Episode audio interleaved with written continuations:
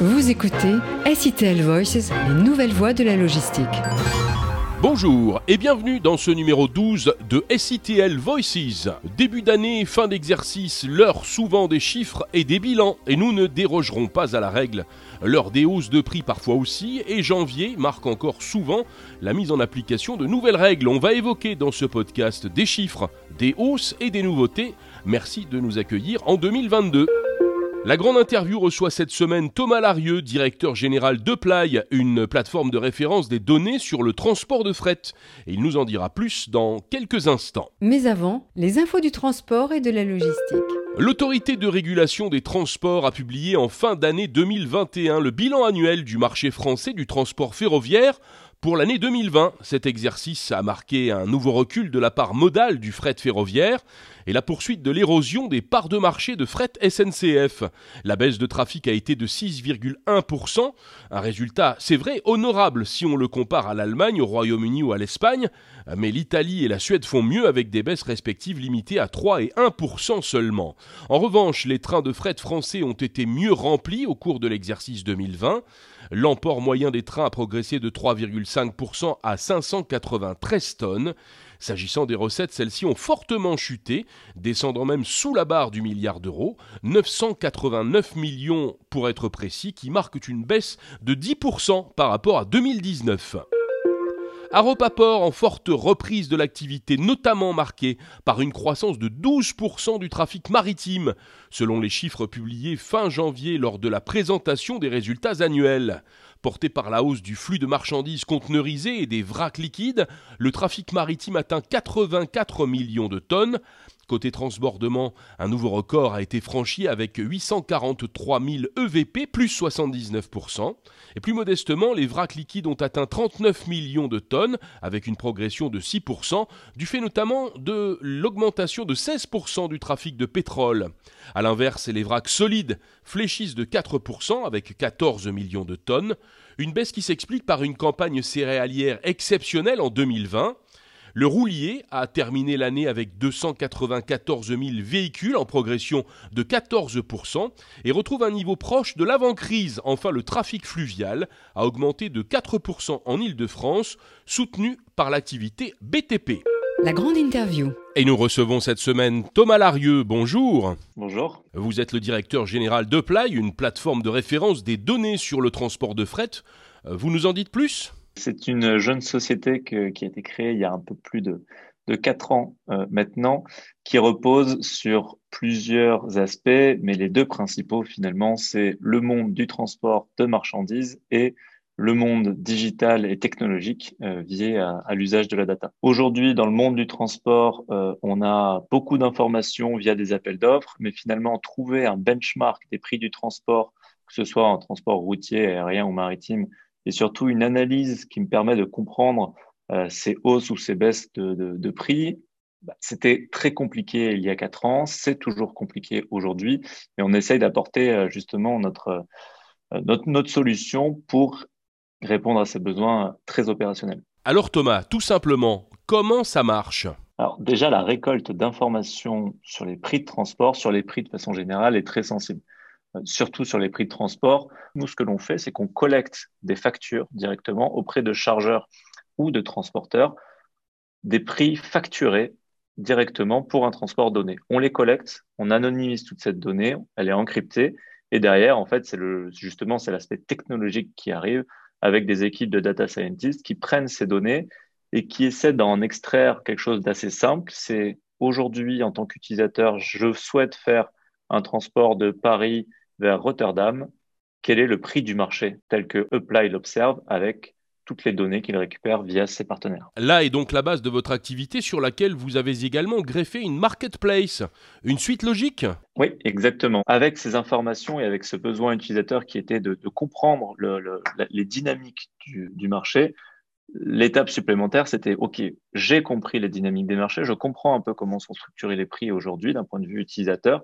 Maintenant, moi, chargeur, je souhaite trouver du transport que je n'arrive pas à trouver via mes plans de transport classiques. La place de marché, elle est assez simple.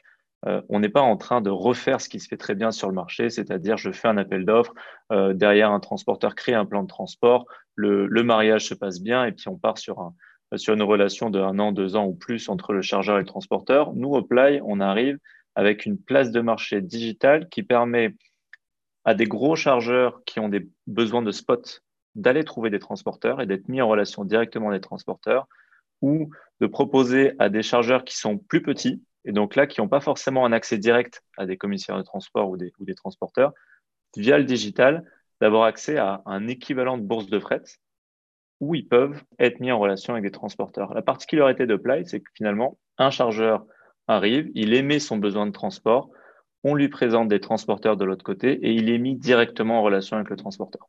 On n'est pas commissaire de transport, nous ne souhaitons pas être commissaire de transport. On est là pour mettre en relation ces deux aspects du marché et optimiser finalement le marché. Vous fournissez donc une solution très personnalisée. C'est une, une réponse qui est très personnalisée dans le sens où c'est vraiment dédié à la demande du chargeur. C'est en fonction de, bien sûr, les, critères classiques, origine, destination. Est-ce qu'il a besoin d'un camion, un type de camion particulier Est-ce qu'il a besoin d'un haillon, oui ou non Et après, derrière, il y a tout un apprentissage aussi. Si on sait que le chargeur préfère travailler avec tel et tel transporteur, bien sûr, il va avoir une base de favoris avec qui il va pouvoir retravailler euh, dans les, dans les semaines ou les mois à venir. Et ces préférences, elles sont définies informatiquement ou humainement? C'est humainement dans le sens où c'est le chargeur de son côté qui définit ses préférences. On essaie de ne pas tomber dans le biais algorithmique qu'on peut voir sur les réseaux sociaux en disant j'ai l'habitude de regarder tel contenu, donc derrière on va me présenter que ce contenu-là. Et là on est enfermé dans une bulle. Nous, nos chargeurs chez nous, ils souhaitent bien sûr avoir des transporteurs de confiance. Et donc là, quand ils ont trouvé des transporteurs de confiance, bah, c'est parfait. Ils souhaitent continuer à travailler avec eux mais sur une nouvelle ligne qui peut s'ouvrir chez eux, ils souhaitent aussi avoir accès à des nouveaux transporteurs euh, et des transporteurs locaux si jamais ils doivent faire d'une région vers une autre en Europe. Uply, après quatre années d'existence, dispose déjà de très belles références en matière de clientèle. On a une très très belle clientèle sur la partie euh, justement outils de, de, de benchmark et d'analyse des prix de transport parce que là c'est une clientèle qui est internationale, euh, des très grands chargeurs, même des, des, des grands freight forwarders euh, ou, ou, ou transporteurs qui a un besoin d'accès à cette, à cette donnée. Donc là, on a vraiment des, de nombreux partenaires. On a un peu plus de 350 millions de données qui, qui, dans nos bases de données avec des millions qui arrivent euh, mensuellement. Donc là, on a un, très beau, euh, une très belle base. D'un point de vue de la place de marché, c'est un outil qui est plus euh, jeune et qui est en train vraiment de, de, de, décoller et de se façonner avec les relations qu'on a avec, avec nos chargeurs. L'objectif, c'est vraiment, avec nos chargeurs, de, répondre à leurs besoins et de faire un peu le meilleur des mondes entre un commissaire de transport digital et une bourse de fret que l'on connaît aujourd'hui, qui est finalement uniquement entre commissionnaires ou transporteurs. Et donc, on essaie de faire le mix, le, vraiment le pont entre les deux. Comment vous expliquez ce succès? Il y avait un réel besoin, un manque dans ce type de service? C'est assez paradoxal parce que l'industrie du transport et de la supply chain de façon globale est très, euh, est très technologique dans le sens où on a de, des services informatiques depuis très longtemps dans le monde du transport. Euh, il, faut, il faut gérer euh, bien sûr le transport en soi, la facturation, les douanes si on change de pays. Il y a, il y a plein de choses à gérer et depuis très longtemps, on a investi dans la dans, l'IT, dans les, dans les services informatiques, dans le monde du transport, mais assez peu dans le monde digital, euh, assez peu dans les données également, dans l'exploitation de toutes ces données-là. Et donc, on voit depuis trois quatre ans maintenant une, vague qui arrive avec des commissaires de transport digitaux qui essayent de, s'attaquer à ce, marché-là, avec des personnes également qui essaient de proposer des services d'analyse des, données. Nous, on est, dans cette mouvance et on, on essaie vraiment de répondre à ce besoin. Et là, avec euh, en plus, le Covid qui fait qu'il y a une forte tension sur les prix du transport. Notre outil d'analyse des prix des transports, d'anticipation de, de, ces fluctuations, euh, cartonne depuis, depuis deux ans, très clairement. Et quelles sont les perspectives et les développements dans un futur immédiat? Alors, dans le futur vraiment très proche, euh, nous sommes en train de développer des nouveaux indices de prix. Nous avons une forte demande euh, de, nos, de nos utilisateurs sur le transport routier en Europe.